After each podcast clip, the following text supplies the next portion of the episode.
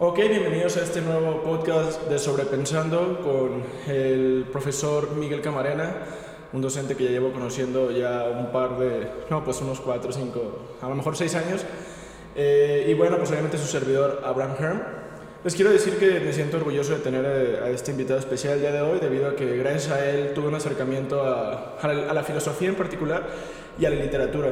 Y bueno, profe, por favor, platícanos un poquito de usted para que lo conozcan los podcast escuchas. Bueno, pues un saludo a todo tu auditorio y gracias primero por haberme invitado a este, a este espacio, ahora sí que de reflexión y de diálogo y de todo lo demás que se pueda ir ahí eh, adheriendo a este, a este espacio. Bueno, pues yo, yo soy Miguel Camarena Agudo, yo soy de aquí de Guadalajara, estudié filosofía en la Universidad de Guadalajara eh, y después estudié una maestría en educación en la UNIVA, esas son mis, digamos, mi formación, eh, siendo redundantes, formal. Y bueno, me dediqué mucho tiempo a la docencia. Bueno, mucho tiempo es relativo, fueron por ahí de 12 años. Actualmente este, me dedico a trabajo de edición, de editor, aquí en, la Universidad de Valle de Temajac. Entonces, pues bueno, prácticamente esa ha sido, ha sido mi carrera. Eh, me gustan mucho, pues creo que compartimos, los que escuchan este podcast, comparten este gusto por, por el arte, la literatura, la música y todos aquellos aspectos que pueden, como diría Vicentico de los fabulosos Cadillacs, si estás disfrutando el contenido, no olvides seguir el proyecto en cualquier plataforma como Sobrepensando por Abraham Herm. Te invito a que te suscribas al canal y actives la campanita o que lo sigas en cualquier plataforma como Spotify, Google Podcasts, Apple Podcasts o iBooks. También puedes seguir el proyecto en Instagram como Sobrepensando AF o en TikTok como Sobrepensando por Abraham. Elevar el espíritu. Correcto, correcto, sí, o sea, como, como esta parte artística y de hecho, digo, el día de hoy nos vamos a enfocar en el tema de la literatura. Como ya mencionó el profe, pues él es eh, egresado de filosofía y es editor literario, si no me equivoco, ¿no? no, bueno, en, realidad tendría otra... general? Sí, sería general, tendría otra categoría, pues, porque también, o sea no hay un género específico al cual me dedique yo a editar textos. Entonces, sino como la imagen. Puede ser desde un comunicado, ¿no? Eh, hasta un ensayo o lo que sea. Pues. Correcto, correcto. Sí, va desde la literatura y, va más allá, pues, o sea, un comunicado, o sea, como Sí, porque también, digamos, se mete en el tema de la mercadotecnia, de la publicidad un poco. También ando ahí metido en ese rollo. El entendimiento de la imagen que se proyecta hacia pues, el, el alumno, o hacia el cliente, o hacia el, trabajador. ¿no? Sí, no, incluso el público en general, ¿no? me ha tocado incluso la fortuna de que algunas ideas mías se han convertido en campañas publicitarias para cierto tipo de fin dentro y fuera de la universidad. Entonces creo que a lo mejor equivoqué mi carrera, tuve que haber estudiado este publicidad, ¿no? O mercadotecnia, porque pues... Ah, pues puede ser, o sea, si lo vemos desde el punto de vista de encasillar a las personas según sus carreras, puede ser que sí, pero yo creo que la filosofía pues es, es algo grandioso que salva vidas y yo, yo, lo digo, como decía el profe Alan René, yo creo fervientemente en que la filosofía salva vidas. Eh, no estoy diciendo que sustituya otro tipo de cosas, de, terapias, de, ayudas, pero creo que la filosofía puede salvar vidas o ha salvado vidas. Bueno, Marinov eh, dice que tiene un libro muy famoso, por ahí un bestseller que se llamaba Menos Prozac, más Platón. Y, y, y en ese texto, pues aborda precisamente como la consultoría filosófica, ¿no? La consulta filosófica y él dice que también es una alternativa dentro de este mundo desregularizado y fragmentado y hecho un desmadre, pues él dice, bueno, pues yo creo que la filosofía o los que estudiaron filosofía con una cierta preparación en, en, la intervención a personas pueden dar una buena, un buen seguimiento y pueden contribuir, ¿no? Este, a las personas. Digo, esa es una tendencia y obviamente en los países desarrollados es muy común. Eh, ciudades como Nueva York o París hay, hay quien tiene este servicio de consultoría filosófica. O sea, hay quien va y, oye, sabes que traigo un pinche pedo así, este, ah, pues te cobro una lana, cabrón, y te estoy ahí atendiendo, no te escucho y también te doy consejos o lo que sea. No sé, la verdad no tengo, no tengo ni la mínima idea de qué hagan, pero seguramente pues dialogan y escuchan y de alguna u otra manera orientan, ¿no?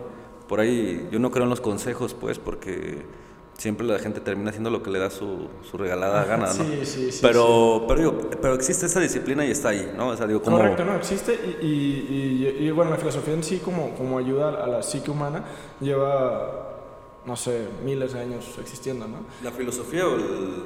Eh, pensaba en la filosofía y ahorita ya vamos a la, parte, a la parte fuerte del pastel. Eh, vamos al inicio. Este, el tema de hoy es la literatura, ya, dijimos, empezamos por la parte filosófica, ya, ya vimos que es algo que ha ayudado al, al, humano, a las mujeres, a los hombres, a través de miles y miles de años. Pero, ok, ¿qué es la literatura? O sea, ya yéndonos como a la madre o, al inicio. Pues bueno, la literatura, eh, dependiendo, ahora sí que el estado sentimental, eh, estado civil, geográfico, eh, nacionalidad, edad, sexo o transexo, lo que sea, pues cambia, ¿no? Es decir, eh, yo no me atrevería a dar una definición a estas alturas del partido de qué es la literatura, porque se ha de limitar algo y dejar fuera muchísimas cosas, ¿no? Algo enorme, ¿no? Sí, sí, por eso no tengo novia, porque sería evitar la posibilidad de, otra, de otras, otros encuentros. Entonces, pero, no, eso es broma. Este, el asunto es, la literatura, surge como un relato, ¿no? O sea, el, ¿cuál es el registro más antiguo que tenemos? Pues es la, digamos, la, esta obra de Gilgamesh, ¿no? Eh, y Enkidu, eh, donde pues la historia es un, es una, un relato mitológico, ¿sí? sumerio, que se remonta creo que 2750 años antes de Cristo, que es como el, el, el, el registro que se tiene de este texto, y se considera el relato más antiguo de la humanidad. O sea, dado que ya, ya está escrito, ya lo encontraron en unas piedras, desde luego, pero lo, lo, hicieron la traducción, ahí la gente que Registrado, sabe. ¿no? Sí, sí, claro, desde luego, exacto, precisamente eh, lo interesante de este, hay una ironía, ¿no? No podemos nosotros, este, hablar sobre el origen de las cosas es hablar sobre la nada, o sea, en realidad no lo vamos a conseguir, pues, o sea, no lo vamos a obtener en muchos aspectos, ¿no? Yo, yo hacía un ejercicio mental a veces estaba comiendo y me gustaba pensar en cuándo fue el, minuto, el segundo, el día, la tarde, la noche, etcétera, en que a alguien se le ocurrió inventar una pinche cuchara. O sea, ¿quién dijo a huevo? O sea, voy a hacer una cuchara. Porque yo hacía como esos ejercicios mentales, ¿no? E imaginaba la escena, ¿no? Imaginaba la escena y decía, pero ¿por qué la inventó? Pues, ¿qué necesidad tenía este cabrón, no? Entonces la literatura es igual, pues, es, ¿quién, quién ¿cuál fue el origen? Seguramente la tradición oral fue el origen de, la literatura, antes de que se convirtiera en escritura. ¿Por qué? Porque la gente o el ser humano tiene la necesidad, en primer lugar, la literatura tiene una función eh, histórica, entonces es memoria. Es memoria eh, humanitaria. exacto. En segundo lugar, es también, es, es un, digamos, tiene una relación directa con la moral. Es decir, también nos enseña a convivir, nos enseña a vivir, del niño, etcétera. Entonces hay, hay, incluso hay arquetipos o le llamaríamos eh, literarios, ¿no? Este Vladimir Prop hizo una investigación sobre miles de relatos este, rusos y de aquella región de los Balcanes y, terminó diciendo hay figuras que se repiten sí o sí, el hermano malvado, ¿no? La hermana malvada, el, camino del héroe, ¿no? El que se va y luego desaparece y regresa. Hasta Jesús tiene ese, ese, ese, patrón, ¿no? Eh, etcétera. Pues se dice que el camino del héroe es como la figura literaria, o no sé cómo decirlo, como la narrativa literaria como más...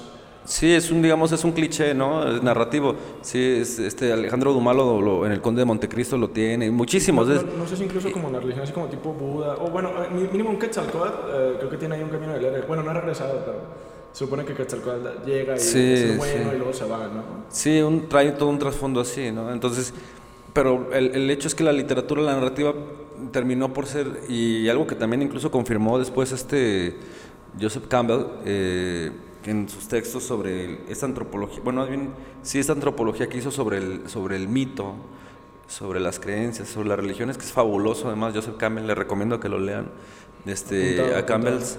Eh, él, concluye en que nos parecemos, que todos tenemos un mismo origen, o sea, como humanidad, como especie, y que, y que ese origen se demuestra en la, en la coincidencia tan enorme que existe, eh, incluso entre palabras ¿no? o sílabas que utilizamos para referirnos, por ejemplo, eh, a prefijos, ¿no? a, lo teológico, teos, teotihuaca, ¿no? Y también están en latín y está acá, etcétera. Es decir, hay una, una, una coincidencia tremenda entre, entre eso. Pero la, la, literatura seguramente surgió igual que la filosofía a partir de... Yo digo que somos, que somos al, al reconocernos como seres finitos, pasajeros, o sea, al tener vidas efímeras y pasajeras, hay una gran angustia y hay una gran, ¿cómo decirlo? Hay un sentimiento de, de, de, ahora sí que de zozobra, ¿no? O sea, es decir, cuando eres consciente de que realmente todo está pasando y nada regresa y que... Y, que, te vas a ir y, que la y que la muerte está a la vuelta de la esquina, ¿no? O no sé, o, o a lo mejor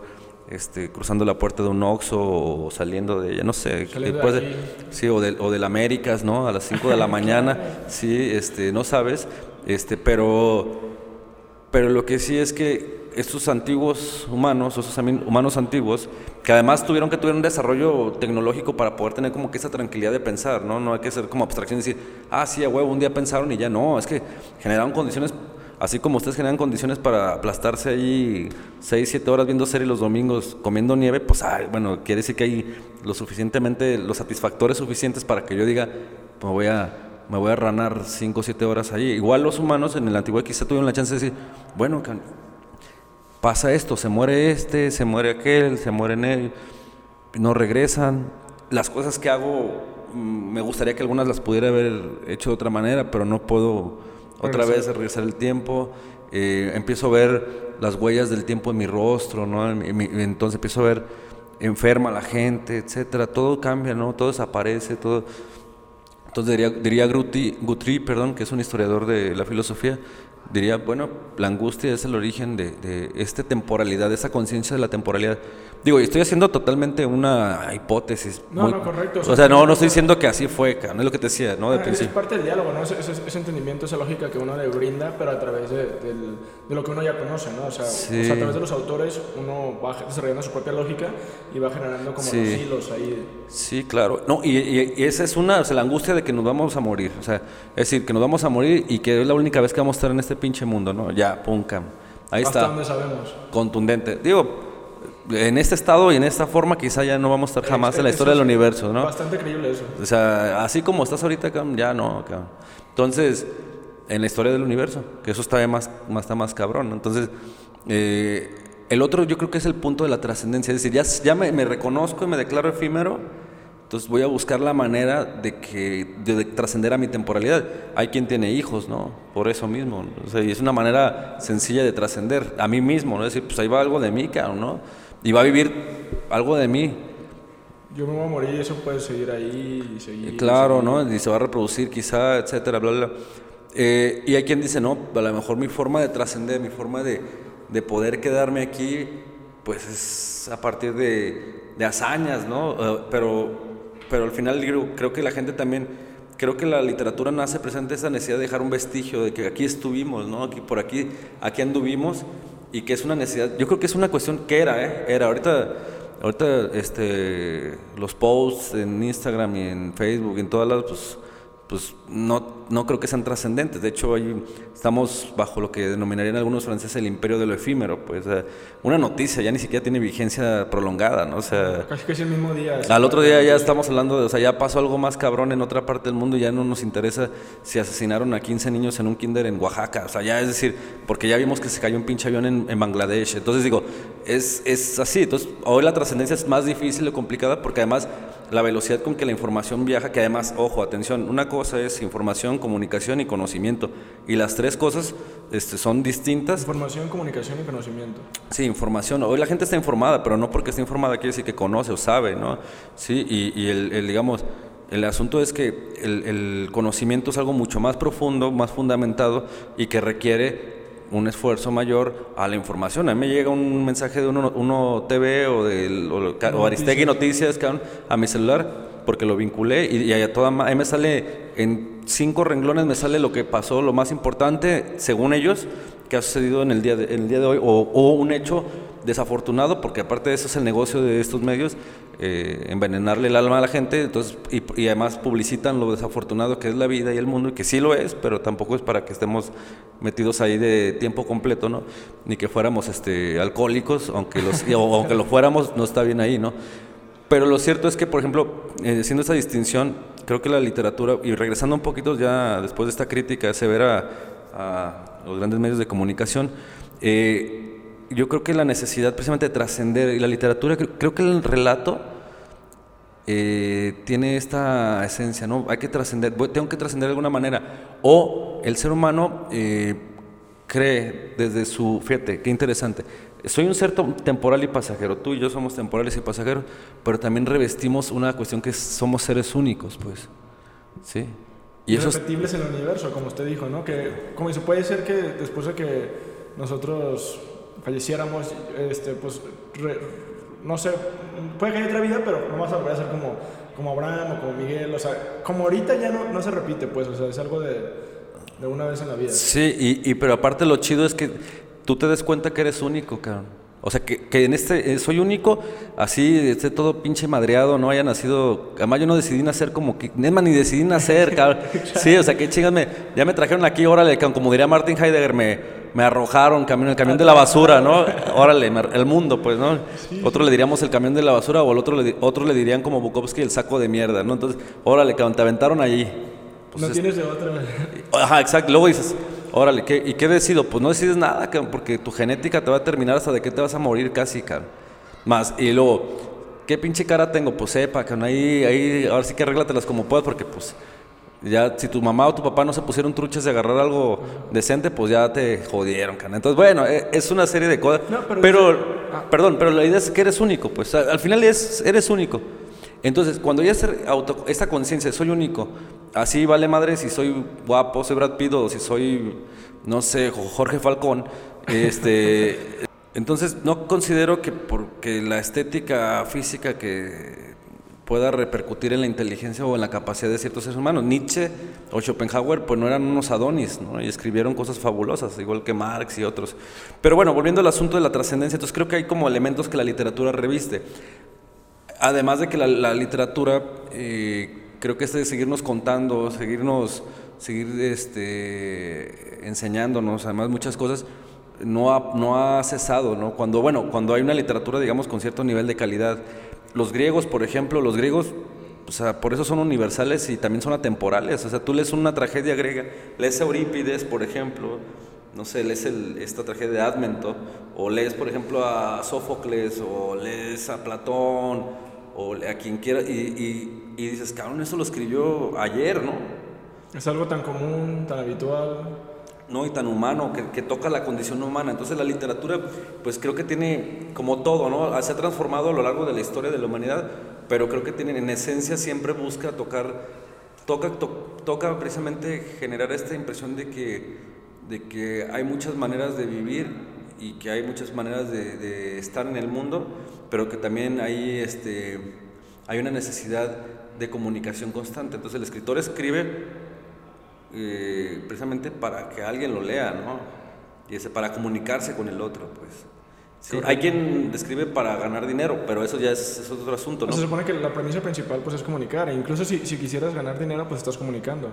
Y yo, por ejemplo, ahorita que, que mencioné la parte de las noticias, eh, bueno, antes de hacer esta pregunta, porque le quiero hacer una pregunta de las noticias, quiero, quiero llegar un poquito más atrás en el podcast, cuando usted dijo que el, humano de repente, pues un, humano de antaño estaba pensando en, pues que se murió este, se murió aquel, se murió, o sea, se está muriendo la gente y, y, yo, ¿qué? O sea, ¿cómo trasciendo? ¿Cómo voy más allá? O sea, no voy a volver a vivir, pero también me pongo a pensar que, o sea, el, el humano hace 2000 años, no sé, o 3000, 4000, ve y dice, no, pues están muriendo y, ahí se queda, ya, ya, no nos queda el recuerdo, ¿no? De alguna manera.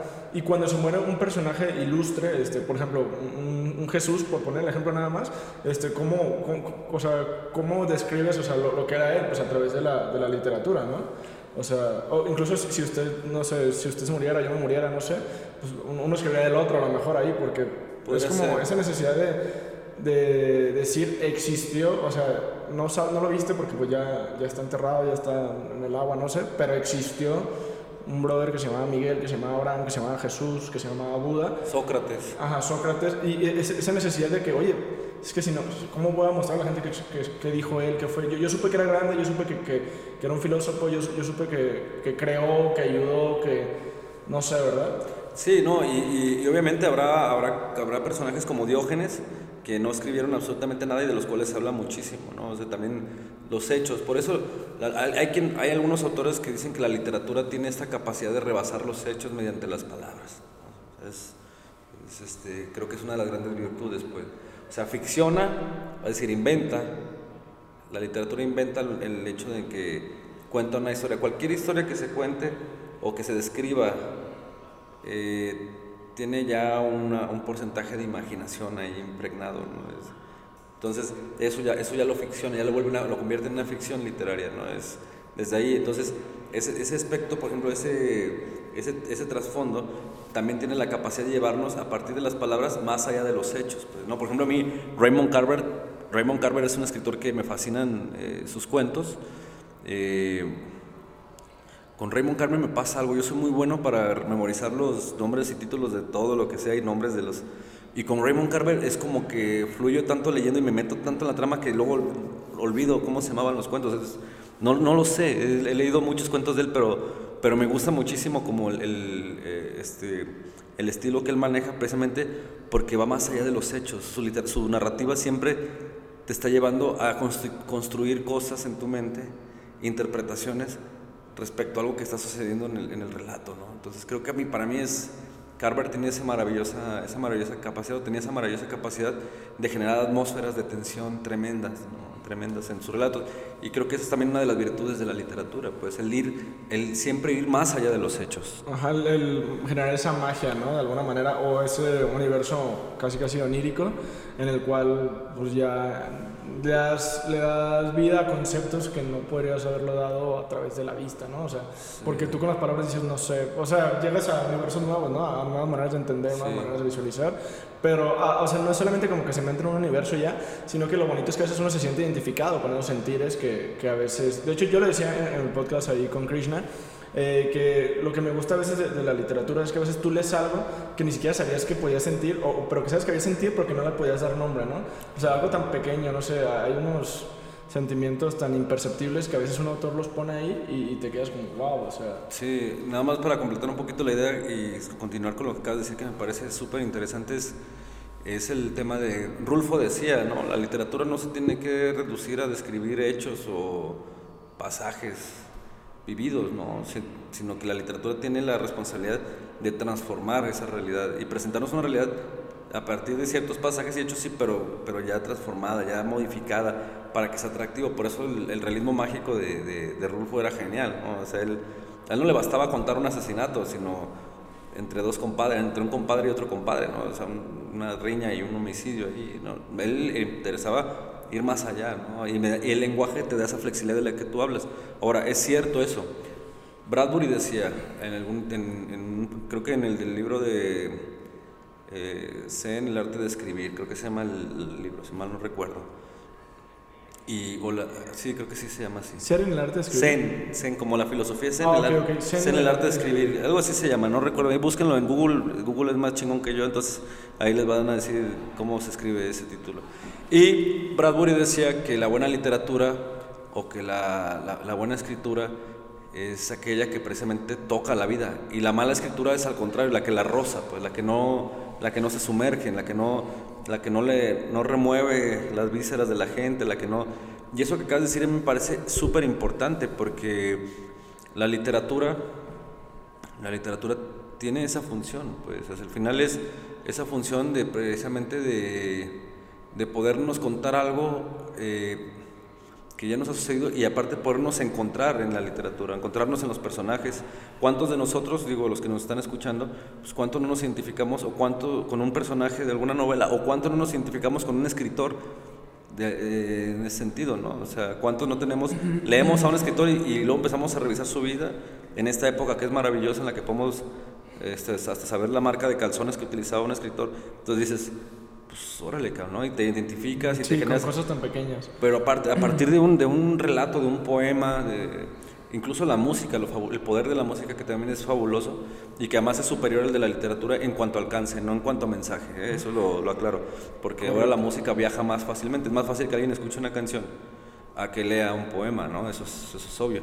Y que gran parte de la música es literatura, no digo toda, pero, o sea, la letra es primero tiene que haber una letra antes de que haya la canción. Sí, la canción, claro, podemos decir que es poesía, sí, claro. claro la poesía, eh, exacto, de hecho también eso se poner sobre la mesa, eso súper interesante, eh, que usted ahí nos dé la opinión como de poesía y literatura, o sea, la poesía que es la hija de la literatura, o sea, surge una literatura, luego surge una poesía. Bueno, eso, devuelvo lo mismo, ¿no? Lo que dice al principio, indagar o hacer un escrutinio sobre el, el origen de las cosas me parece algo absurdo eh, y pretencioso de mi parte, ¿no?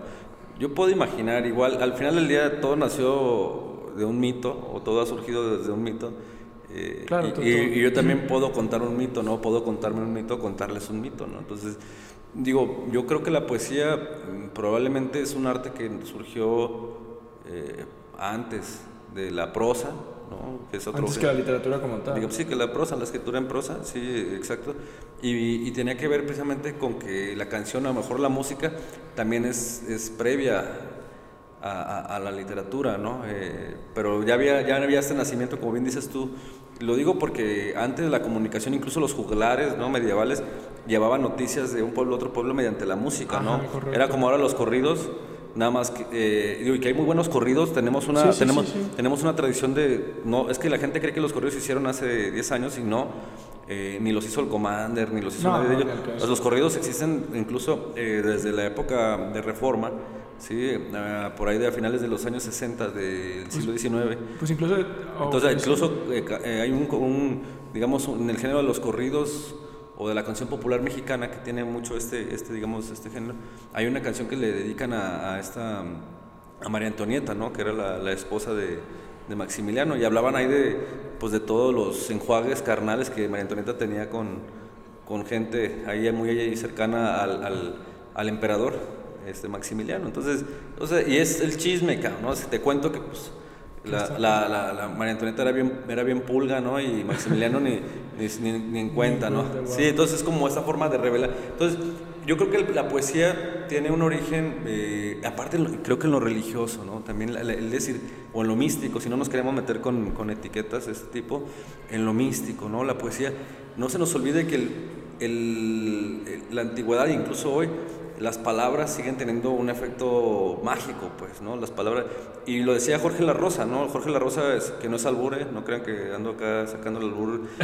eh, instantáneo y, furtivo, eh, este, así se llama, búsquenlo en internet, Jorge La Rosa, él es este, es un teórico de la lectura, de la escritura, genial, eh, genial, excepcional, yo lo, recién lo encontré, gracias a un amigo que trabaja en el Fondo de Cultura Económica, el cual un saludo si nos llega a escuchar, y y mi dijo, este libro, está fabuloso, que está genial. Tú que te gusta estar como viendo lo de los procesos de lectura y bla, bla, bla.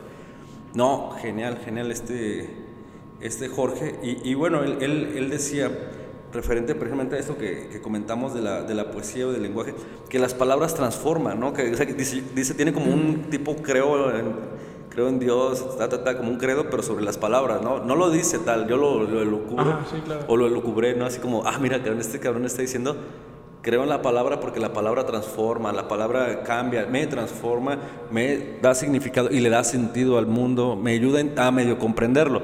Otra tarea imposible, comprender el mundo, o sea, y más que venimos, que el origen de todo es la mentira, entonces pues está acá, no, no la verdad, ¿no? Yo siempre he dicho, si Google, ayer pensaba y platicaba con un compa hablando del mito, ¿no? La mentira. Este, yo, yo le decía a un compa, imagínate que Google o los que se encargan de estar ahora sí que monitoreando absolutamente toda la información, todo, todo, sacaran como los Wikileaks, así como los Panama Papers, así que sacaran y que a todos les mandaran así, a todos los usuarios les mandaran así, digo, obviamente a partir de, de ciertas ahí cosas, revelaran, por ejemplo, con quién estuvo, ¿tienes novia, por ejemplo? Mm, sí. Bueno, ok, que revelaran así, las, te mandaran las conversaciones de tu, de tu morra los últimos, del último año, no sé cuánto tengas con ella los últimos meses, y a ti le, a ella le mandaran, o sea, olvídate, era es una catástrofe. a la esposa de no sé quién, es, una catástrofe, se vuelve una catástrofe. Un caos mundial. Entonces, por eso, sí, no, no, o sea, eso es peor que, que se vaya en WhatsApp y Facebook e Instagram cinco horas, seis horas, ¿no? O sea, es, un, un hecatombe.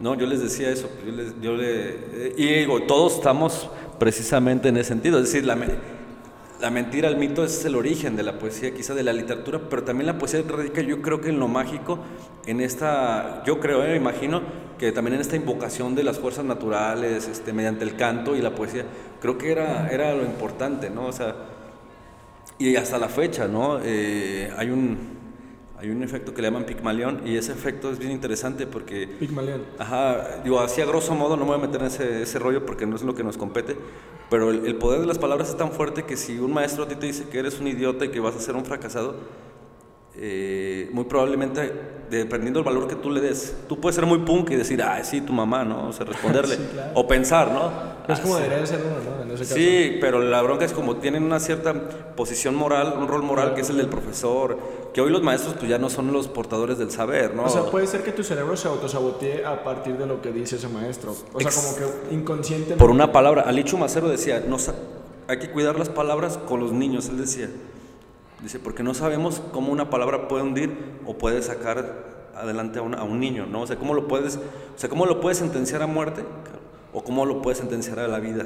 Y me refiero a muerte, esta muerte simbólica. Sí, claro. Sí, esta de, de- matarlo, de matarlo en el sentido de decir, va a tener un complejo toda la pinche vida porque tú le dijiste que era un bueno para nada, era un pendejo. Y él tenía una percepción de que tú todo lo que me dices sucede, existe, es, porque tú me dices esto y pasa. Tú me Tú dices... eres la figura de autoridad. Exactamente. y Entonces, más allá de que autoridad es como la figura moral. sí, no, no, y aparte todos, cuando tú eres niño, los adultos tienen la razón de todo, aunque ya después te enteras que son unos completos mentirosos, ¿no? O sea, peor, pues, que tú. Entonces, es, esa es la realidad. Entonces, y además que todo lo que, mucho de todo lo que nos educan y eso, pues, está basado en mentiras, ¿no? Es decir, si nos ponemos a ver qué tanto, qué porcentaje de verdad hay en las cosas que incluso aprendimos en la escuela, que nos dijeron los adultos, pues la mayoría son mentiras, ¿no? Y seguimos siendo, diría, seguimos siendo grandes, este, ¿cómo se llama? Mentirosos. Sí, pero yo diría como esbirros de la mentira, ¿no? Seguimos mintiendo, pues. Ah, pero ¿cómo, cómo escribiría esto de ser hijos de la mentira? Digo, hablando ahí desde el punto de vista de. No, yo digo, lo que digo es que aparte es súper linda la mentira porque gracias a ella podemos tener relaciones medianamente estables, ¿no? En el- O sea, se refiere como a esas máscaras que uno se pone constantemente en el día a día. O sea, no, la, la- máscara es, es- es- no, no es una mentira, más bien es, un, es una actuación, es un personaje. Pero Entonces, una mentira Tú, no, de la tú, vas, tú no vas al cine y no dices, ah, pinches mentirosos, ese güey ni vuela. No, o sea, es una actuación, es decir, Ajá, es- sí. se lo- está en un rol. Pero ahí tiene como un fin artístico y tú cuando lo haces en tu día a día lo haces como de, digo, mm, digo si yo voy ahorita con un administrativo que, que a lo mejor va a ser eh, Es que- falsamente cordial, no sé, No, es que tiene un rol moral. A ver, eh, el carnicero te dice por tu nombre porque él tiene la final de venderte más. Entonces, entre más apego, más cercanía genere contigo, independientemente si es buena persona o no, lo que está buscando él es precisamente que tú te sientas cómodo ahí, igual que Starbucks. como en casa. Exacto, entonces son estrategias precisamente, pero ese es su rol, pero cuando va con sus hijos probablemente es muy cariñoso o probablemente es muy frío con ellos y a lo mejor a ti en la carnicería te ha dicho muchas más palabras cordiales y amables que las que les ha dicho a sus hijos en toda su vida, es decir, son roles, pues no es moral, entonces no son máscaras, yo diría que son roles, hay quien le diría que sí son máscaras. Correcto, este, a mí me gusta mucho, por ejemplo, ahorita me gusta mucho el tema de, de los superhéroes, estoy muy encantado con... Yo siempre tuve, guardé una distancia con el tema de los superhéroes, pero ahora que salió esto de Venom, me gustó muchísimo. ¿La dos? Eh, sí, bueno, yo, yo no había visto ni la 1, pero la, la- la vi, entonces ni he visto la 2, por cierto, pero me gustó como ya el, el tema de la, de la simbiosis, ¿no? Este, o sea, este... Ah, este- este como alter ego. Pero Ex- muy marcado porque Sí, te no, habla, no, ¿no? es el club, de- es un poco el club de la pelea, ¿no? También, pero, pero por ejemplo, exacto, es el tema aquí de la máscara, el del, del- el yo no soy esto, o sea, el no soy y siempre estoy pretendiendo ser el otro, ¿no? Y me comporto como si fuera eso, eso otro que yo quiero ser, pero que no lo soy. Eso está bien, bien ese, yo creo que sí ahí está la máscara, ¿no? Pero por ejemplo, si yo soy tortillero, o soy carnicero, panadero, eso, pues no puedes, no me puedes juzgar por una máscara, porque yo estoy diciendo lo que haría un panadero, que eso, Ajá, correcto. buenas noches, buenos días, qué va a llevar, bla, bla, bla, o sea, puedo tener un lenguaje, ¿no? O sea, es, es- es- es prácticamente eso.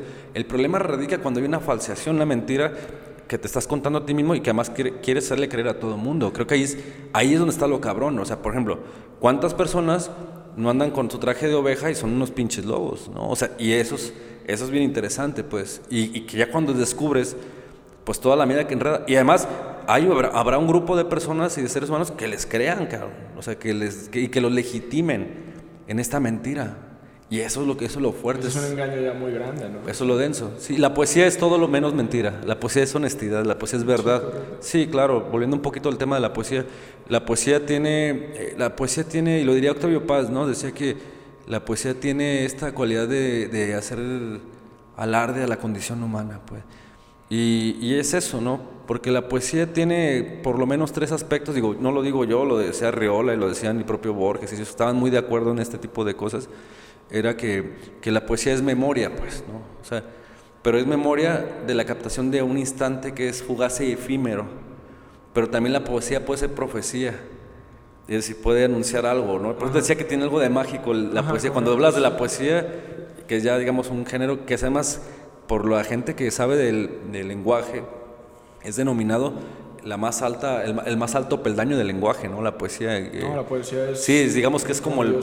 Sí, sí, es. Sí, hay metáforas que las escuchas y que en este sentido estoy de acuerdo con, con este. ¿Cómo se llama este?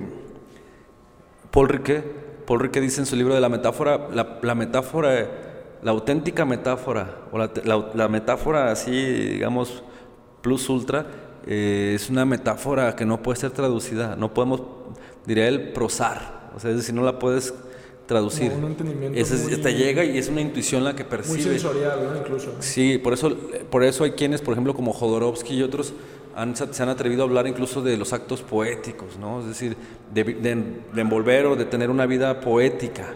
¿sí? ¿Y qué es poética? Pues a lo mejor tiene que ver con, se refieren a la armonía, ¿qué es poética? Se refieren a estar atentos al presente, al instante que nos, de alguna u otra manera, nos, como digamos, nos, nos, genera o nos produce situaciones interesantes, ¿no? Porque al final del día dirán por ahí que antes que el lenguaje viene la intuición, ¿no? Pasa una mujer que no conoces, te mira a los ojos y te prende. Te prende así como Maradona le pegaba de volar el balón en el 86 y dices, y, no, y tú no lo decidiste. Entonces antes de que tú puedas reaccionar, antes de que tú puedas verbalizar y pensar en lo que sucedió, tú ya estás, ya estás jodido, ya, o sea, su corazón tu corazón le pertenece casi, casi, ¿no? Correcto, correcto. Es algo como, también como muy impulso, ¿no? También sí, ya después diría Schopenhauer por ahí que, que, el dolor y el sufrimiento del hombre viene a partir de lo que ve. Sí, por eso yo creo firmemente que la locura está vinculada a, la visión más que al oído, que es lo que vemos lo que nos enloquece, pues, o sea, no lo, no lo que escuchamos.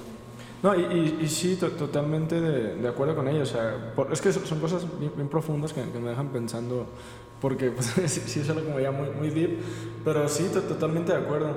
De hecho, también una parte de mi mente se, se quedó como enfrascada en, en, la analogía que hizo allá Venom, este, porque, porque hizo una analogía de Venom al Club de la Pelea, y que el Club de la Pelea, digo, aquí voy a hacer el, el énfasis, el comercial, el Club de la Pelea fue un acercamiento que usted me hizo a la literatura que a usted le gustaba, hace ya cuatro años, ¿no? Cinco, no sé. Pues, no este, importa.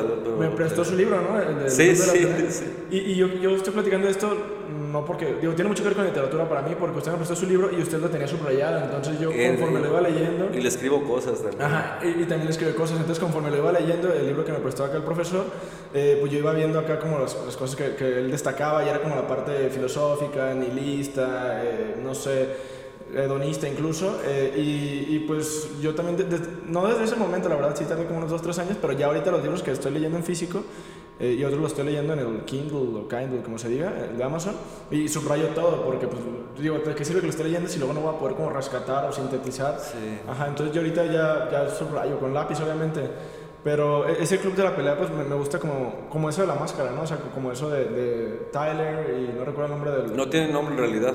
Él no tiene nombre. No, en realidad Tyler es el, el, protagonista jamás tiene nombre, que más eso es bien interesante porque está despersonalizado. Él no existe, pues. Y, y él es como, como una persona... Tyler Durden es el... X, pero Tyler es como la, la, maldad... No, la maldad, es la rebeldía. No, ¿no? es, es ajá, el anarquismo, ¿no? La anarquía es... Obviamente, digo, a los que no han leído o visto la película, que también la película... Se llama, ¿no? el escritor, exacto. Que además ese libro lo, lo, escribió él. Fíjate, él entró a un club de, de un taller de, de escritura. En, ahí, este, y él lo hizo por su sentimiento, por la soledad que él decía padecía en esos momentos de su vida y eso le ayudó a convivir y, a, de alguna manera pues compartir con otros como sus historias y tener un momento en la semana y decir, no, a mí me encantaba, llegaba el día del, del, taller de escritura y yo iba, o sea, yo era el primero que estaba porque yo quería ver a mis amigos, yo quería ver a mis nuevos amigos, a la gente y, y, después me di cuenta que éramos un grupo de desahuciados de soledad. O sea, éramos, todos éramos, fuimos llevados ahí por la soledad.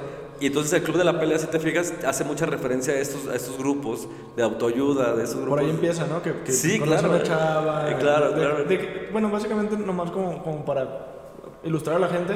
En el club de la pelea, él va a grupos de gente desahuciada de cáncer, de... Todo, ¿no? De, Ajá, de- no parásitos, etcétera. pero él no estaba desahuciado de nada, o sea, él iba ya a convivir. E- Ese es lo, lo interesante y, y no, no está mal en el personaje, pero qué chido que él se siente solo y va al grupo de desahuciados diciendo que está desahuciado, pero él está. Sí, bien. incluso él dice ahí una frase ahí, ¿no? Que dice, cuando la gente sabe que vas a morir, te escucha. Sí, sí. Entonces, wow. creo que esa frase es muy buena, ¿no? Porque sí, Sí. al final del día tiene que ver con, pues, con eso. Ahora, vinculándolo un poquito con la literatura y la poesía y lo que hemos estado hablando, incluso la filosofía, eh, Abraham, hay que decirlo, hay un patrón en todo esto. La creación literaria, incluso la, la creación artística en su mayoría, es, es hija de la soledad. Pues. Es decir. Yo iba a decir, y ahorita que usted está diciendo todo eso de la soledad, yo también quería vincular eso. Oye, la literatura y la soledad, no, que es un- ¿qué, ¿qué papel juegan? No, pues es condición, digamos, per se para la literatura, ¿no? Es no te vas a poner a escribir en una peda ahí el sábado con tus compas algo. Digo, John Locke, John Locke dijo que se le ocurrió su libro, un libro no recuerdo bien si es si es sobre el origen del Estado, no me acuerdo bien el título, este John Locke alar- hizo alarde, ¿no? De que él andaba pisteando con unos compas, este eh, y que pues ahí se pusieron a discutir como buenos británicos, Borrachos. británicos y borrachos, este y y pues salió el tema, ¿no? Y dijo, no, y, la neta dije, pues yo me, yo- de ahí salió, de la peda salió este libro que van a leer, pues yo de ahí salió, cabrón, y lo escribí ahí, al otro día me puse ya crudo, y después de unas tortas ahogadas y otras, unas cuantas más, unas coronas de más, pues me aliviané y me puse a escribir ahí, ¿no? Este, y digo, pero en realidad el- el- la, la literatura, tanto la- el que la crea como el que la disfruta, la consume, es un acto solitario. pues, es- Sí, correcto. Y incluso, aunque pese a la anécdota de, de John Locke, no lo conozco, pero así se llama, ¿no? O sea, yo creo que pues obviamente él se le ocurrió en, en la, en la peda, pero no la escribió ahí, o sea, obviamente tuvo su Claro, tiempo claro. encerrado. Yo, yo, yo- yo sí me imagino, y, y creo que no, creo que es un cliché, pero creo, creo que es un cliché sano y real, este, el escritor encerrado, porque yo creo que para escribir un libro, pues la, la verdad no va a estar ahí como pues ahí con toda la familia, o sea, no, pues tienes que tener un tiempo para ti, simplemente porque la, la escritura te exige. O sea, no es nomás acá de que, ay, ahorita, no sé, mientras ando en el camión, puede ser también, el camino a veces es solitario. Ah, no, que tomes notas quizá, ¿no? Ajá, Pero exacto, que- que, estoy haciendo cositas, pero ya cuando, cuando estás armando el, el- el libro en sí como el todo, pues te exige, no, no es cuestión de que estés con los... O sea, no te puedes hacer como tonto, pues. Sí, por eso, por eso, Porque si si te- no, no, no llegaría a ese punto. por eso si te fijas, este, no sé si te has dado cuenta, pero el hecho de que las personas no sepan estar solas, que yo conozco muchísima gente que no sabe estar sola, o sea que no, entonces es, es incapaz prácticamente para la creación. Al hecho de no tener la capacidad para estar solos, el no saberse, eh, digamos, conocedores de su condición y, y- la convivencia consigo mismos les, les rinda frutos, pues eso es lo que hace que pues, la gente pierda más tiempo en redes sociales que creando o leyendo algunas cosas que les servirían para crear. ¿sí? Eh, hablando de trascendencia, ¿no? La mayoría de las personas, pues, ¿qué, qué va a trascender? O sea, las fotos que suben a Instagram, pues, ¿y qué? O sea, ¿y qué? Sí, está bien, te dan 300 likes, felicidades, ¿y qué? ¿Y mañana se acuerdan de ti? No, eres un objeto más dentro de los objetos. Es un consumo, o sea, es Sí, algo que- es- es- exacto, es un consumo veloz, efímera. Claro. Y, y- y ahora pareciera que las redes sociales se han vuelto los aparadores más grandes del mundo, ¿no? O sea, es decir, ahí es donde ves la mercancía de todo tipo, ¿no? Mercancía, me refiero a- Productos, a servicios, personas. sí, pero también las personas se han vuelto una mercancía de acá. Entonces, el- la incapacidad de la soledad, pues yo siempre lo he dicho, ¿no? Yo digo, si tú no tienes la chance de sentarte a leer tres horas o dos horas y darte tu espacio para escribir, este, para reflexionar, para ver incluso una película ya con fines eh, reflexivos, etcétera. Y también de entretenimiento, se vale. A mí me gusta mucho, la neta, reírme, entretenerme. Y yo soy un gran, gran este, amante de la vida más que de otra cosa. Entonces, pero sí, digo, hoy veo un patrón de que la gente necesita estar conectada todo el tiempo, sentirse que está tocando, ¿no? A alguien o algo. sentir esa falsa eh, ilusión. Bueno, bueno, Sí, de compañía. falsa, esa falsa ilusión de compañía a través de una notificación. O sea, porque esa notificación es la que me hace sentir como que Sí, no claro. estoy solo, como que estoy siendo deseado, como. Bueno, no deseado. el Validado, validado. Ajá, validado, buscado. Ajá, entonces digo, e- esas notificaciones, es, es que por ahí yo creo que lo dice amor líquido y esto no, no, no le inventé yo. Sigmund Amor Líquido. Bauman. Y lo dice así, creo que con estas palabras, yo, yo estoy queriendo parafrasear, pero dice como que esa, esa sensación de, de que estoy, soy alguien, de que me están buscando a través de ese ting, o sea, de esa notificación, de ese poquito que se prende en el celular. O sea, es algo verdaderamente... Sí, ahora... Es como, está macabro, está macabro. Sí, está... Y está melancólico y está, no sé... Sí, porque se la van a pasar una vida en- metidos con la nariz en la pantalla o las narices en la pantalla y, y la verdad es que pues yo, yo también al final de esta pues ojalá te- ojalá digo lo mejor que les puede pasar es que eh, nunca se pregunten nada. Es decir que ojalá nunca no se encuentren con alguien o algo un libro algo que el, el final de sus días les les detone las preguntas existenciales no este y ahí terminen o adelantando su, su, su vida o, o, o deprimiéndose, ¿no? Este, es decir, porque es así, pues digo, también yo sé que estamos inundados de positivismo y eso, pero, pero ya lo decía Octavio Paz, ¿no? Refiriéndose al mexicano, el, el mexicano no sabe estar solo y le da miedo a la soledad, porque en la soledad tiene dos jueces muy, muy contundentes. Tiene dos... dos Jueces, jueces. Ah, Dios o, y- Dios o él mismo, dice. Sí, y los sí, dos, Yo recuerdo esa frase ahí de que... Sí, y, y sí, los dos son implacables, ¿no? No son como tus pinches amigos que sales bien madreado en una foto en- ahí en Facebook o en Instagram y todos, ay, no, bien. qué bien te ves y qué bonita pareja, ¿no? Y la única bonita es tu novia y tú estás bien madreado, pero ah, los dos son bonitos. Entonces, Dices, esa frase es, el- el- es de Octavio Paz. sí, sí. ¿la, la puedes decir una vez más ahí sin que yo la interrumpa para que... Sí, claro, y es parafraseando también, ¿eh? no Ajá, que me la sé de claro. memoria. Eh, Octavio Paz decía que el mexicano le tiene miedo a la soledad por dos razones, o más bien porque en la soledad se encuentra con dos jueces que son implacables. Uno es Dios y otro es el mismo, entonces los dos no se van a tentar el corazón en decirte pues precisamente en qué estás y por eso lo que hago es distraerme de este diálogo interno. Y fíjate, hablando un poquito de Howard Gar- Gardner, él decía que de nada te sirve a ti tener un coeficiente intelectual eh, casi como el de Lampard eh, o de Einstein si no tienes una, ah, si no has desarrollado ese otro tipo de inteligencia o, o, digamos facultades que tenemos todos, como es la, la inteligencia interpersonal y la intrapersonal, es decir, tu relación contigo, ¿cómo va? O sea, ¿quién- Abraham, Abraham sabe quién es Abraham o todavía está buscando quién es Abraham. Abraham se siente feliz con Abraham o, o infeliz. Eh, Abraham tiene una máscara, ¿es Venom o Abraham realmente es Abraham? ¿no? O sea, o no tiene un parásito extraterrestre ahí que lo está gobernando. Es decir, el, el hecho es, es, es eso, ¿no? Es, eh, tiene que ver con esta, precisamente estas capa- esas inteligencias que la literatura sí nos puede desarrollar. Precisamente la literatura tiene esta capacidad de desarrollarnos, esta... Y voy a decir algo que me gusta mucho, que he reflexionado y que, me, que me y que además he leído en otras partes. Como diría Martin Heidegger, uno no puede hablar, uno solamente habla de lo que ya es, ¿no? O sea, ya no, ya no. Lo que aprendió. Sí, de lo que ya es, pues ya, eso ya es, ¿no? Y, y tiene que ver esta idea, antes de que se me, de que se me vaya, eh, tiene que ver precisamente con que el ser humano, o sea, el ser humano en, en esta, digamos, en esta construcción, en esta, en esta conciencia de nosotros, eh, tiene que desarrollar este, co- autoconocimiento, ¿sí?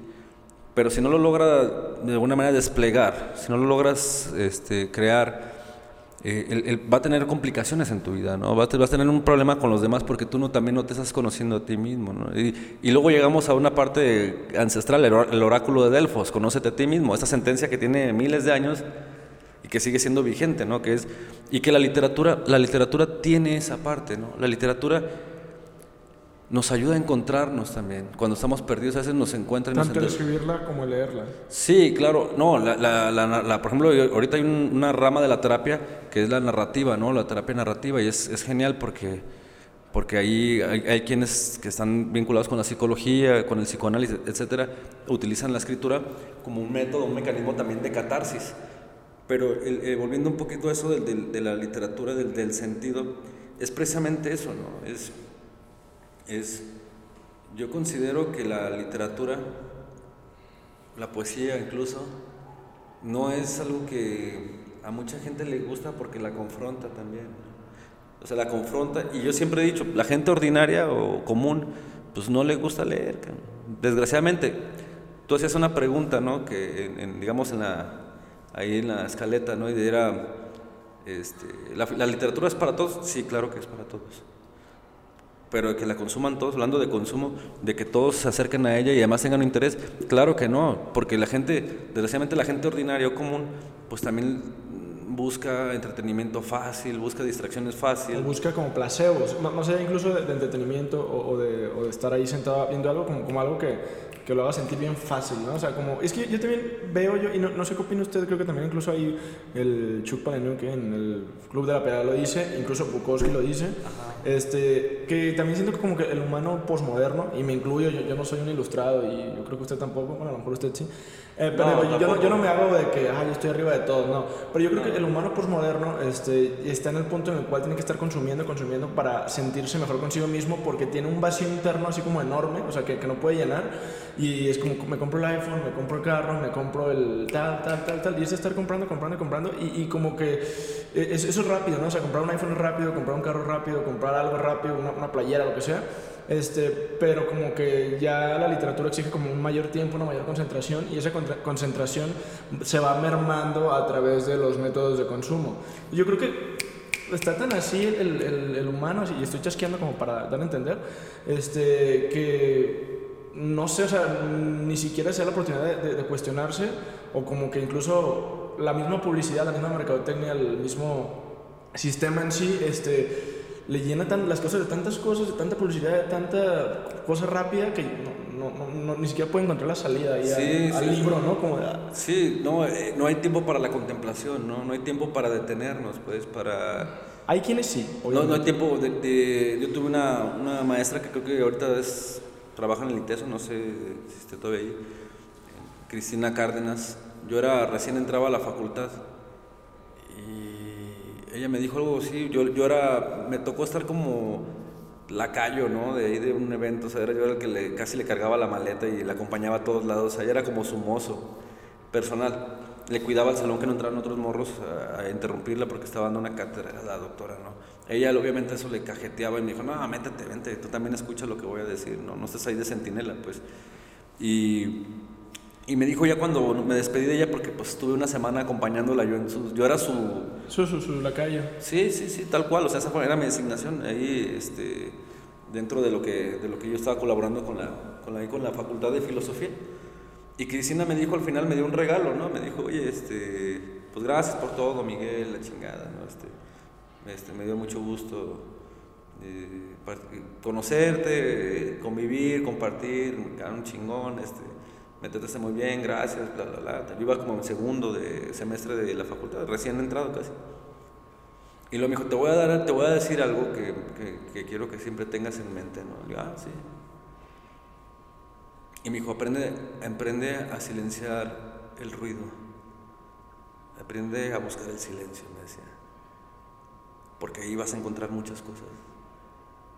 Dice, ausente del ruido, uno encuentra muchas cosas, pero también hay un ruido, dice que no necesariamente es el, el exterior, hay un ruido mental, también aprende a, silenciar ese ruido, ¿no? Y eso eh, para mí fue, pues fue poesía, ¿no? Era, algo que fue, un consejo poético y yo, yo diría hoy, yo diría hoy, eh, aparte de que el silencio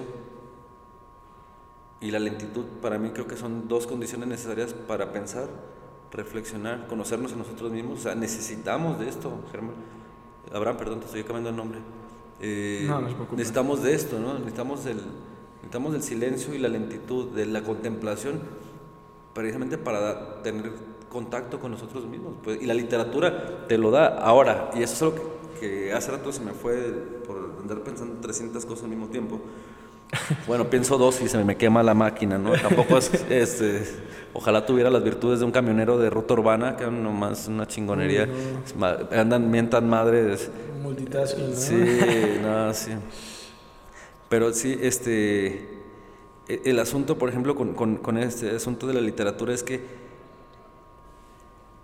es ahí, es ahí donde nosotros logramos también encontrarnos o podemos de alguna manera reconocernos y Fadanelli, perdón, Fadanelli no, este Jodorowsky alguna vez dijo algo muy, muy importante sobre el arte. Decía que, que el arte tiene esa capacidad también de ayudarnos a exorcizar viejos traumas. Es decir, el momento que tú lees algo y a lo mejor a ti te sucedió, eso te ayuda a decir... Hay un significado colectivo, ¿no? No, y aparte lo hay una parte externa, además, además te sientes identificado y además hay un personaje a lo mejor que le pegaban mucho, no sé, etcétera, y a lo mejor en algún momento esa identidad te genera te genera precisamente la, relación con la literatura, pero el silencio, o sea, el silencio, la contemplación, que es la lentitud, son necesarias para pensar en, nosotros, ¿no? Entonces, es la ahí. soledad en sí, ¿no? y la soledad, es correcto. Que a, partir de la soledad llega ese silencio y llega esa lentitud. Sí, como sí, que te sí. sientes más libre. Pues sí, en soledad uno obviamente es más libre pues sí, porque no, no, no tiene que estar cuidando tantos estándares de, que me está viendo alguien y tengo que actuar así o tengo que actuar asado. Dependiendo de con quién estés también, ¿verdad? Pero, sí, pero la soledad te da eso. Y de hecho yo ahorita, ya, ya que estamos, ya que le, hemos dado tanto este tema de literatura, quiero, quiero abordar un punto súper importante que usted mismo mencionó hace rato, ¿no? De, que la gente sube ahí sus publicaciones a... Se hace un catálogo en Facebook, en Instagram y todo. Pero, por ejemplo, ¿qué pasa o, usted qué opinión le, le merece si yo escribo ahorita algo ahí, un, un poemita, ¿no? Este, lo que sea, y lo subo, pero como que no tiene lo mismo, ¿no? O sea, no, no tiene vistas, o sea, o sea no, yo te... debe escribir esperando que, que, ah, pues que la raza me vea, me diga, oye, está chido, o, o, o qué pasa, o sea, porque, y, no lo estoy diciendo por mí en, particular, a lo mejor alguna vez me ha pasado, pero yo sé que habrá gente que, que se toma esto más personal, de que suben ahí este, un escrito chido o un artículo y nada, bro, o sea, la gente prefiere darle like a tu foto ahí que... De un sí, que estás, que estás pedo, ¿no? O sea, sí, sí, sí es una botella de campo. un meme y tiene 20 likes y subes acá de que puedo escribir las versos más tristes. sí, claro. No, no yo, yo, yo, pienso, yo, mira, yo, yo he tenido siempre, hablando de, de ese contexto, yo he tenido una lectura de las redes sociales bien, que a mí por ejemplo me ha tenido muy contento. Yo también subo cosas y eso me late también es como sí no está mal y yo lo hago más incluso lo hago más por una cuestión precisamente de, de recuerdo de memoria. Es decir para mí las redes sociales también tienen cumplen con una función de receptáculo de mis vivencias ¿no? de mis experiencias que a lo mejor algún día trasladaré a la escritura pero también son como pautas o son como son como post-its así en tu, en tu cuarto en tu oficina que te ayudan a recordar ciertas cosas entonces también a mí de pronto la fotografía tiene esa función, te cuenta una historia, tú sabes qué historia te está contando, qué, qué historia detrás. Ese es un problema, ¿no? En primer lugar, eh, las historias o las cosas que se suben no tienen significados profundos, pues. No, y no necesario también, o sea, está chido, si es la diversión, si es el desmadre, qué chido, cabrón, ¿no? O sea, me da gusto, cabrón, es más chido. Pero por lo regular es son lugares comunes a los que todos están llamados a, llegar y no tienen como una resignificación. Ya personal, eso ya es otro nivel. Ajá. Sí, todos van a París, pero todos regresan igual, ¿no? entonces no pasó nada, no te, no te significó nada. Ya nomás hiciste el, el, check-in y ya, siguiente reto. ¿Cuál es el siguiente reto? Londres, cabrón, ¿no? Entonces, y ese es como esos check-in, ¿no? Ahora, yo pienso que las redes sociales. Siempre he dicho, Facebook es el chismógrafo más grande de la, de la historia de la humanidad, ¿no? O sea, es un pinche chismógrafo como los que nos tocó a mi generación que te pasaba una libreta y ahí ponían chismes y era, era, era el Facebook de la antigüedad, o sea, de antes, pues, ¿no? Entonces la gente ahí, y se pasaban incluso el cuaderno entre salones, ¿no? Entonces la gente escribía ahí, no, que, que conozco a alguien que, que le gusta fulana de tal salón, pero le tiene miedo, y él, ay, otro que le respondía, ¿no? Se iban pasando los pinches cuadernos y era puro chisme, el chismógrafo le llamaban, ¿no? No, sabía yo eso. Sí, sí, sí. Pues, sí, seguramente Zuckerberg vino una vez a México, porque también Zuckerberg es contemporáneo casi mío, ¿no? Entonces eh, vino y pues a lo mejor ahí, digo, estoy, bromeando sobre el origen, pero pudo haber sido eso. Eh, o no dudo que los, gabachos también sean bien pinche chismosos y, y, a lo mejor en la universidad traen ese, ese, ese cotorreo y, y, de ahí. Pero volviendo a tu pregunta, yo creo que los, los mira, ha habido fenómenos, lo hubo, lo hubo con MySpace en su momento, eh, que salieron varias banditas de rock muy buenas, como los Arctic Monkeys, ¿no? por ejemplo, que son muy buenas, muy talentosas y que, bueno, les, fue una plataforma que los disparó ¿no? a, la, a la fama rapidísimo. Hasta creo que este... Digo, y muchos han salido pues de, esta, de estas redes sociales. Eh, Elvira Sastre eh, también fue un fenómeno que después fue jalada por Alfaguara, dado que ella se dedicaba a publicar como poemas, fragmentos, y ahorita es famosísima, ¿no? Y es una jovencita, digo, yo creo que va a tener unos, cuando mucho, unos 29 años ahorita, cuando mucho, ¿no?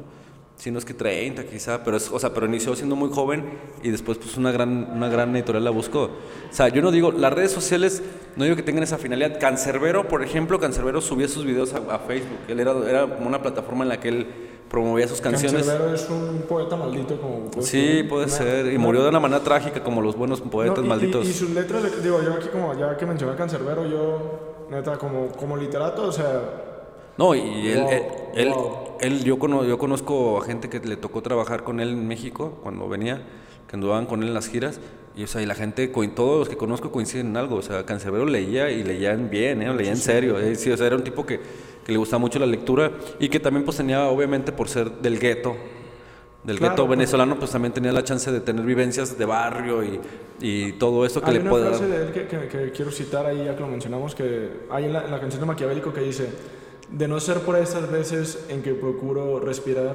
podría jurar que no te recuerdo nada. O sea, me encanta como, como el, el cinismo que, que impregna, ¿no? O sea, que man, juega con eso de que, de no ser por esas veces en que No, es que- respiro, o sea, siempre, podría decir que no te recuerdo nada. O sea, muy...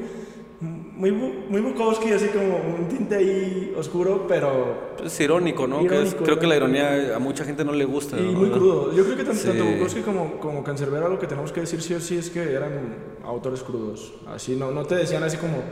Digo, no era como... Incluso autores que embellecían más las cosas como una Amado Nervo ahí de...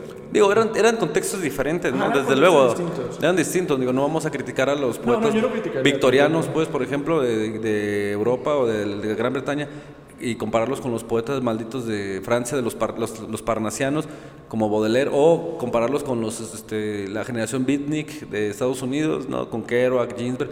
No, creo que son contextos diferentes. Correcto, correcto. Y, pero sí creo que lo que dices tú sí estoy de acuerdo, o sea, Cancerbero y Bukowski, entre otros más, eh, eh, ahí en, en el rap, que por cierto el rap también es una bendición ahorita en tiempos en los que el rock se ha vuelto una cosa terrible, ¿no? O sea, totalmente, más bien yo le llamaría pop ya, y que además ha perdido todos los filos en su mayoría. Digo, no, no dudo que haya, y sí conozco bandas que, que hacen rock todavía con, con, con, con las gónadas, ajá, con las gónadas. No, es que en el rap hay muchísima literatura y digo, de mis referentes es como, yo, yo imagino que usted sí conoce a Nach, este, Sí, conoce claro, a claro. Crisio, conoce a... Sí, de Violadores del Verso. Can- Cancerbero, Violadores, Shohei, o sea, sobre todo Nash, yo llevo 13 años ya, no sé, 15, no sé cuántos escuchando a Nash, desde hace mucho, mucho tiempo y Nash siempre, digo, que me haya gustado cuando tenía 12, 13 años y me sigue gustando ahorita quiere decir que sigo, yo incluso aunque tenido, considero que he tenido una evolución de conciencia, o sea, lo sigo viendo como un referente porque... No, es que la O evolución... sea, es que hay autores que también, o, o, o raperos, o lo que tú quieras, que tú escuchabas antes y lo escuchas ahorita y dices... Sí, "Ah, sí, como- bien, sí. Ajá, como que cuando estaba morro pues me gustaba eso, pero ahorita me parece como una, una gilipollez, una, una tontería. Digo, no lo satanizas tampoco, pero dices, no, no, no lo compro. Pues es que ya tienes otros intereses, Ajá, pues. y, y, por ejemplo, eh, Nash tiene esta característica literaria que, que yo lo escucho, escucho canciones viejas y digo, no, este pana, pues se ve que es un, como, es un letrado, ¿no? De hecho, digo, como, como énfasis rápido ya para ir como concluyendo, Nash estudió la carrera de sociología, egresó y se puso a rapear. Entonces me, me gusta como esa historia de, de que, oye, estudié sociología y en vez de ponerme ahí a, a chambear en, no sé, en cualquier otra cosa, rapeo con mi conocimiento, ¿no? Entonces sabemos que es un letrado y estudiado que aparte pues tenía un buen conocimiento Sí. y, y se pone a hacer No, yo creo que, digo, así también siendo breves con el tema del rap, yo creo que el rap ha venido a romper varios esquemas, estereotipos, porque, porque pareciera, o parecía antes que la cultura, o, eh, en, el, en su acepción de, digamos, de contenidos de alta calidad, bla, bla, bla, eh, estaba destinada solamente a las clases más altas de las sociedades.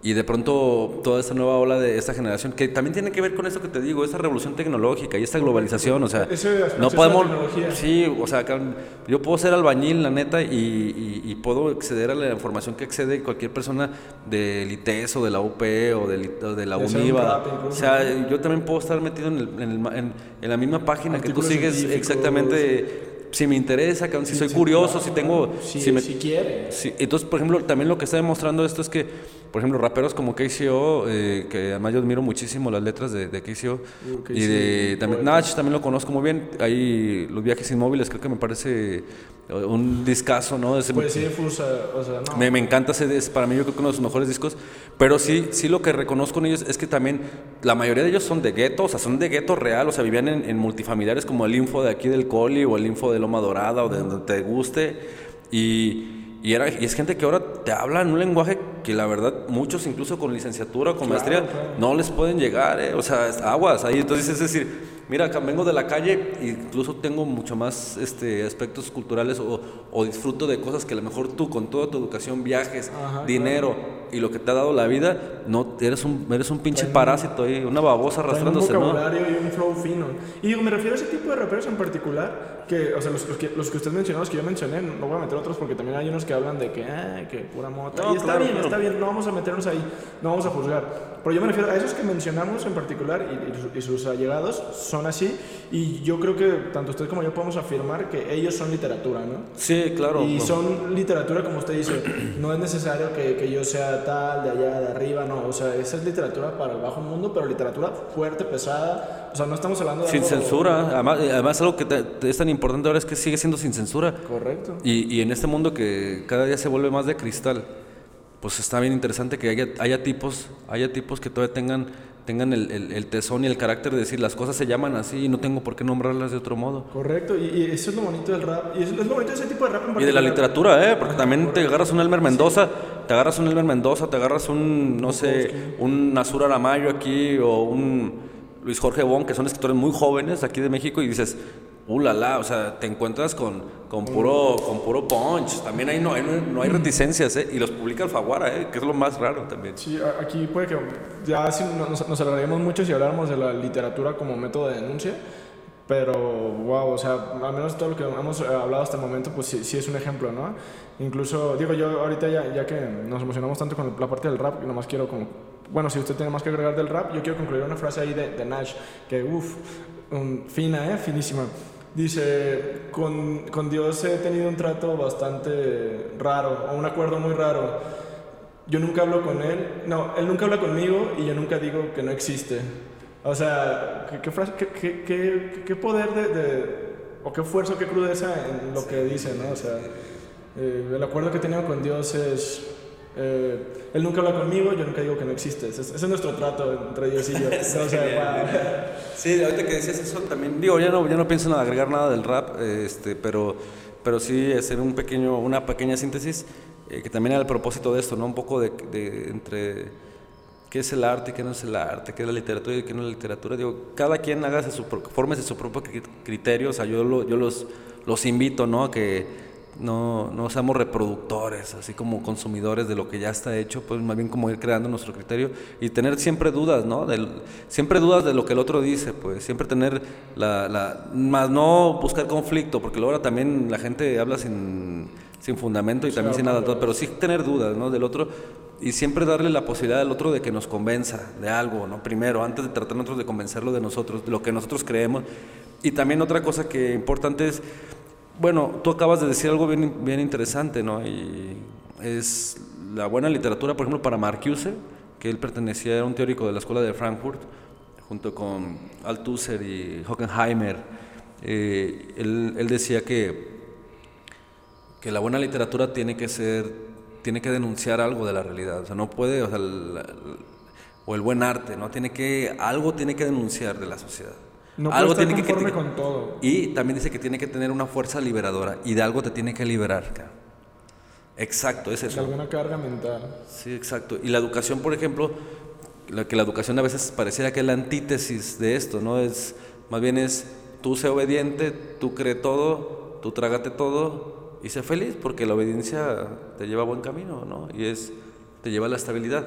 La desobediencia no, la rebeldía no te lleva a la estabilidad, te lleva al caos. Pero curiosamente a los que más, los que más nos, nos gusta escuchar, leer, aprender, es de, los, es de los rebeldes, ¿no? Los rebeldes siempre nos gustan más, ¿no? Por eso seguimos hablando de Zapata y de, y de, y de Villa, ¿no? ¿no? Y como dicen, o sea, se, supone que físicamente hablando hay quien dice que el caos es el orden natural de las cosas. Obviamente esto, esto, este mundo era caos antes de que hubiera ciudades, ¿no? Antes de que hubiera... Oye, es un pinche caos, no me digas que no. También, sí, todavía. Ahorita, ahorita, vete a Lázaro Cárdenas para que veas cómo va a estar. claro. Hay, hay, caos dentro del orden, o sea... Eh, o sea, llega el orden y luego hay caos. Hay, hay un orden... caos y macro caos y... Hay un orden conveniente, ¿no? Es decir, los vecinos se odian mutuamente, eso es una realidad y no se asesinan porque, porque saben que de alguna u otra manera pues el otro existe para precisamente para, para formar la sociedad, ¿no? Pero, Pero si no existiera como este orden conveniente y fuera puro caos, pues ya se hubieran asesinado entre ellos, ¿no? Porque, No, es que- porque es insoportable vivir, el hecho de vivir con otros, y eso es la realidad. pues. Es ese, ese Venom que traemos ahí, o sea, porque yo- usted como decía, es- eso de Venom, no, digo, no sé si sea máscara, no sé si, no, no sé qué sea esa simbiosis, porque todos tenemos como ese simio interior, digo, porque al final de cuentas, digo, como esa parte salvaje, instintiva, impulsiva, pero que nosotros lo, lo- lo domesticamos, o sea, como lobo domesticado ahí como el Valentín, este, Buena a través de, de la sociedad, ¿no? Sí. Entonces digo, todos tenemos ese Venom ahí que, que ya ves que el Venom le dice que "Ah, agárralo y lo, Sí, le- cómetelo, le ¿no? arrancamos la cabeza. ajá. Pero obviamente a, a veces aunque nos enojemos con alguien, pues no necesariamente lo vamos a golpear o digo, hay quien sí, pero a veces aunque estés bien enojado con alguien, pues nomás dice, ah, ok, gracias, o, o, ok, vale, bye. O sea, y, y ese es- nosotros como humanos tenemos esa gran capacidad de domesticar a ese impulso salvaje, instintivo, natural con el que crecimos, pero ya luego la sociedad misma, a través de, de leyes, de pautas, de teorías, de lo que tú quieras, Pues este, de miedo, ¿no? También. de miedo también, de opresión, este, por supuesto. Sí, o sea, mucha gente, mucha gente no, no confronta a personas que le generan bastante incomodidad porque tiene miedo a la soledad, por ejemplo, ¿no? O sea, Correcto. ¿cuántas- Sí, o sea, sí, sí, sí. ¿Cuántas mujeres y cuántos hombres toleran las peores vejaciones o humillaciones que puedas imaginarte por el hecho de no sentir, no estar solo? por el hecho de no quedarse sin esa persona, que, Y- que lo y- humilla, y maltrata. también con los amigos sucede lo mismo, ¿no? ¿Cuántos aguantan la vara? Están incómodos De que estos son mis amigos. porque son mis amigos, pero... Y si los mando al Chile, ¿con quién lo voy a juntar? Exactamente, ¿no? O sea, pero pues digo, vivimos en un mundo, un planeta lleno de, de abundancia, entonces seguramente vas a la esquina o llegas al parque o a otro, vas a otro bar al que su- suel- sueles ir y seguramente encontrarás otros amigos, ¿no? Además el alcohol es poderosísimo, desinhibe mucho. Entonces, sí, sí, claro. El, el alcohol es- saca ese simio, de hecho. eh, bueno, ¿no? ese simio o ese poeta, ¿no? Sí. entonces- Exacto.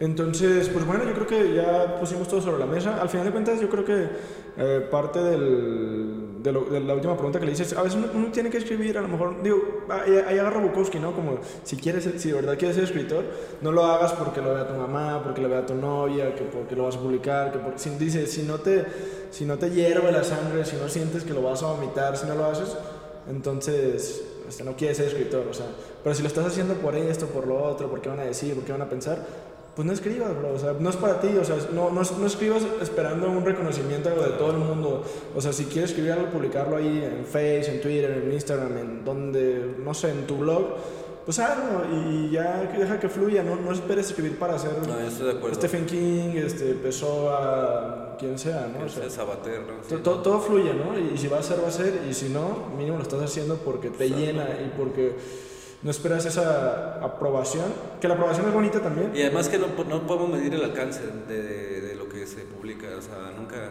nunca sabemos quién te lee, quién te escucha. o sea, Ajá, puede ser que- Realmente no, o sea, creemos que es una falsa ilusión de esta de, de decir, sabemos del alcance, ¿no? O sea, no es cierto, no sabemos, porque yo no me refiero incluso al alcance de cuántas personas escuchan, por ejemplo, este podcast o cuántas leen tu publicación, etcétera, eso me importa un bledo, pero lo que sí estoy, yo me refiero más bien al alcance que psicológico que pueda tener una persona, la repercusión que algo que tú dices, haces, publicas o lo que sea, tiene en una persona. Entonces, hablando en el aspecto positivo, ¿no? Me refiero, y obviamente por eso hay que cuidar lo que se publica, porque también el aspecto negativo puedes, puedes generar Desembocar estragos, ¿no? cosas Pero malas. bueno, Sí, totalmente. y, y no, y al final de cuentas, como, como ahí el, el Pessoa, creo, o, o como Van Gogh, que ya se murieron y después salieron sus escritos, pues quién sabe, a lo mejor de esos famoso póstumo, ¿no? no sirve, ya- ya no para te mí no serviría de nada, ¿no? Pero estaría más bien que te llegara la plata cuando estás vivo que cuando estás muerto. Sí, claro, pero, pero, bueno. pasa, ¿no? Digo, sabemos Sí, que, sí, creo sí. que Pessoa es uno de esos, creo, estoy, a lo mejor estoy divagando un poco, pero creo que sí. Y bueno, entonces, bueno, ya habiendo puesto tantas cosas sobre la mesa, nos, nos quedaron, es un tema muy amplio, nos quedaron ahí cosas pendientes, pero bueno, eh, ahora sí quiero llegar a la parte de las conclusiones, ¿Al- alguna conclusión particular que quiera dar respecto Pues a, a lo platicado, a la literatura. No, pues yo digo que no sean insensatos y que se pongan a disfrutar, que, que sean congruentes con su hedonismo, que es el que los lleva cada fin de semana a beber y drogarse y todas esas cosas.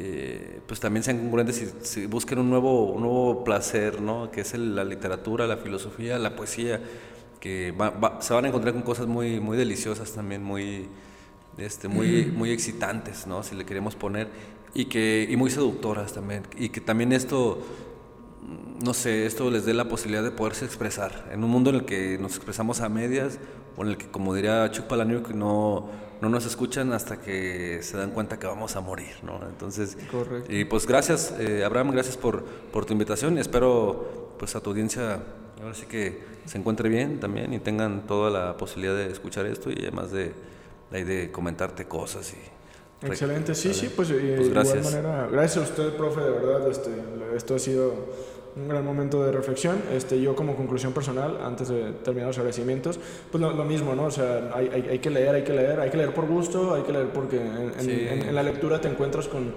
De hecho, justamente antes de este podcast me estaba ahí medio preparando. según Es más, pateen el trasero a sus maestros y a sus padres y a todos los que les solían leer, precisamente disfrutando la lectura más que ellos. Así, Correcto, sí, Dígale, mira, enamorándote disfruto más, me encanta tanto que esa, esta sopa de verduras que me querías obligar a comer, que ya me di cuenta que es tan nutritiva que, que ahora incluso me Correcto, apropié de sí, sí, ella. sí, ¿no? ya, o sea, como que ya voy al gimnasio y todo, ya sé que la necesito. Sí, no, y al final de cuentas, eh, algo que leía antes de- del podcast es como, o sea, necesitamos la literatura porque el mundo no nos basta. O sea, así lo que tenemos así como este salón, estas sillas, estos Sí. edificios, no, no, no, no, no, no nos basta ser como humanos. Necesitamos ese, ese misticismo, es- esa magia, ese universo onírico, esa imaginación para poder ser pues humanos funcionales de alguna manera, ¿no? O- Sí, o, felices incluso. No, pues tener nuestras catarsis, ¿no? Sí, es lo mismo, o sea, sucede con todas las sustancias eh, espirituales y no espirituales, ¿no? Es decir, el, es el hecho de que precisamente liberemos estas cargas que todos llevamos guardadas, Correcto, así es, sí, sí, como para sublimación, usted lo mencionó en, en clase, ¿no? Yo, yo recuerdo que, ya como Sí. para ir cerrando, eh, recuerdo que en clase, uy, hace esos años, cinco que no sabemos ni usted ni yo, este, dijo, yo no escribo como para que me lean, escribo para, por sublimación, ¿no? Algo así. Sí, sacar lo que trae, ¿no? Ajá, que y hasta la- la es fecha. terapéutico, es terapéutico. Sí, hasta la fecha estoy enojado, encabronado con algo y escribo sobre eso. Pues, pues qué bueno, porque pues así debe ser, así de- debería, debería de inculcarse eso más en, en la, en la educación, ¿no? O sea, como que haya una materia que se llame, no sé, eh, literatura y sublimación, algo así, y que te enseñen que cuando estás enojado de algo, hay que boxear, escribirlo. hay que boxear con las palabras también, hay que tirar Exacto. madrazos con las palabras. Sí, exacto. Digo, también de, de manera bella, ¿no? O sea, hay que saber tirar No, madrazos. como quiera, pues los Bueno, raperos no se tienen, no hagan una rola o hagan Sí, no se claro. la piensan, usted no se la piense. Digo, lo que es que no vayan a decir ahí hijos de su, no, pues no, igual hay que... Ah, lo que quieran, díganlo. Bueno, sí, siempre, censura. siempre y cuando estén en la plataforma y en el escenario conveniente, háganlo. Digo, no, Claro. no lo van a decir en un bautizo. o sea, Exacto. Sí, sí, sí. Alguien que sabes que lo pueda grabar. Sí, sí, exacto. Exacto. Y bueno, yo terminaré con una frase de, de Ray Bradbury, se llama así, que dice, eh, mantengámonos ebrios de literatura para que la realidad no pueda destruirnos. Eso, muy, muy, muy interesante. Está ahí ya de frasólogo, porque ni siquiera he leído a Bradbury, pero conozco la frase. No, probablemente ya lo leíste en otra vida. No Sí, sabemos, a lo de- no mejor. sabemos de dónde vienes. A lo mejor te sentaste a tomar un café con él A lo, a lo mejor yo era Bradbury, ¿no? Antes de que murieras. sí. Puede ser, puede ser. No, profe, pues agradecerle gracias totales este, por, por, el, por el apoyo aquí en este podcast, por, por bajar esta conversación, la verdad estuvo muy interesante. Eh, gracias a todos que nos escucharon el día de hoy. Profe, sabe que usted fue eh, la persona que me acercó más a la filosofía aquí, en- aquí en, en la escuela, en, en aquel entonces. Entonces yo a partir de ahí me empecé a enamorar de, de varios autores, Bukowski, el Club de la Pelea, que entonces... Profe, pues ya sabe que usted a través de, de su divulgación literaria, pues ha hecho que mm, gente como yo y más gente este, se haya enamorado de, pues, de la parte bueno, filosófica. Y creo que eso es lo bonito, porque yo también a veces le platico a la Sí, gente claro. de- de- del proceso literario, el proceso filosófico, y también se enamoran, y también les gustan, y también leen. Sí, siempre tiene que haber pasión. Ajá. Y tú eres un apasionado. Entonces también creo que si no te genera emoción y pasión algo, no merece la, la pena, ¿no? Uno debe evitar esa soberbia intelectual de, de, ay, no, yo sé mucho y no te voy a decir que sé". no. hay, siempre hay que compartir los autores, los libros, los, todo, sí, ¿no? las todo. películas. Todo, Exacto. Nada nos pertenece, todo, todo es nuestro, ¿no? Exactamente. Entonces, pues bueno, eso sería todo por mi parte. Eh, muchas gracias, profesor, una vez más. Eh, gracias a todos que nos escucharon hasta este momento. Si, les si llegaron aquí fue porque les gustó. Espero lo hayan disfrutado esta amena conversación. Y pues nada, esto fue Sobrepensando con Miguel Camarena y Abraham Herm. Y bueno, espero que tengan un lindo día. Cuídense. Vámonos.